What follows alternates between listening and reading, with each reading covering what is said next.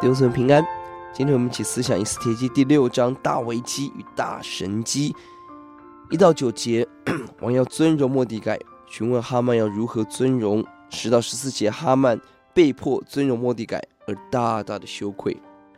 在这关键的一页，我们思想三个人：哈曼连夜监工赶制处死莫迪改的大木架，一大清早就进宫要禀告国王，准备要处死。同样这一夜，末底改跟以斯帖彻夜禁食祷告。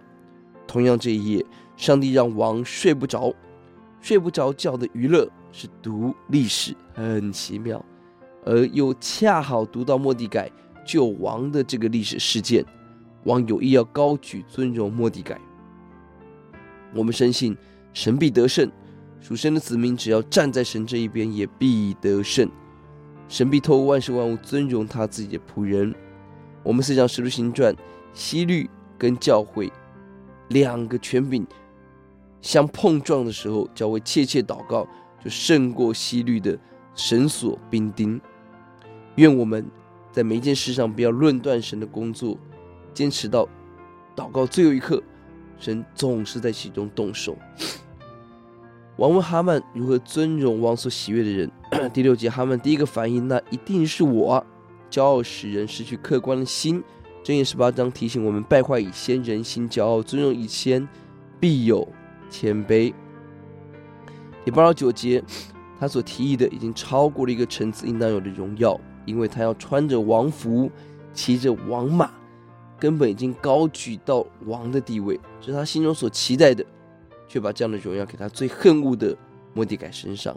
第十节，哈曼的建议不但末底改受贿，而且他亲手将末底改放在这个尊荣当中。十到十四节，哈曼的妻子朋友智慧人也认识犹大人的权柄，断言哈曼会败落。